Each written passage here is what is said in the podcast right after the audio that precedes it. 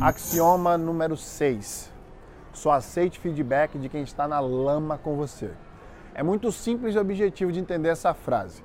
Você só pode aceitar feedback de quem está vivendo a mesma coisa que você, ou de quem já viveu o mesmo problema que você está vivendo hoje.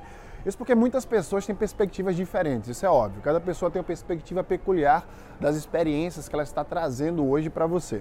Então você tem que filtrar esse filtro inicia justamente das pessoas que você vai aceitar o feedback.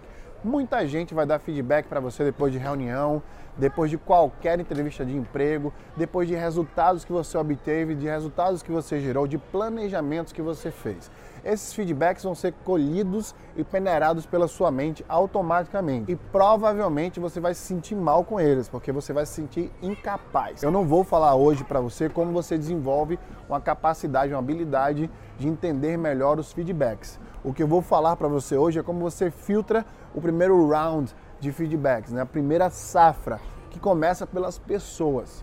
As pessoas que você tem que aceitar feedback, elas precisam entender minuciosamente, no detalhe, o que você está fazendo. Por muitas vezes, nem os líderes conseguem de fato passar um feedback preciso, porque eles não estão no dia a dia, eles não conseguem se envolver com você no projeto tático, eles não têm visibilidade completa de todo o seu trabalho diário. Mesmo que você envie relatórios, a gente nunca consegue mandar comunicação tão detalhada de uma forma que faça com que as pessoas percebam o nosso sentimento. E aí vem a grande sacada, a grande parte do feedback.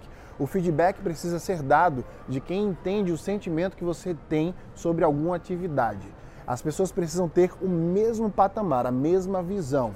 Se você quiser colher um feedback melhor, se você precisa de um feedback, um direcionamento sobre algo que você exerceu, o meu conselho é que você tente o máximo possível colocar as pessoas dentro da sua perspectiva sentimental. Faça com que as pessoas sintam o que você estava sentindo durante aquele processo. Por isso que aceitar feedback de quem não está na lama com você é aceitar uma perspectiva totalmente diferente do que você está vivendo. Vai agregar valor não sei. Isso depende muito dessa perspectiva, porque essa perspectiva ela vai vir de outros problemas, ela vai vir de outras experiências, de outras ocasiões que as pessoas estão trazendo para você. Só aceite feedback de quem está na lama com você, de quem está fazendo a mesma coisa que você, de quem você olha para o lado e enxerga que está no mesmo vagão, fazendo as mesmas atividades, no patamar igual essa pessoa vai ter uma perspectiva similar à sua e ela vai ser capaz de dar um direcionamento melhor para você.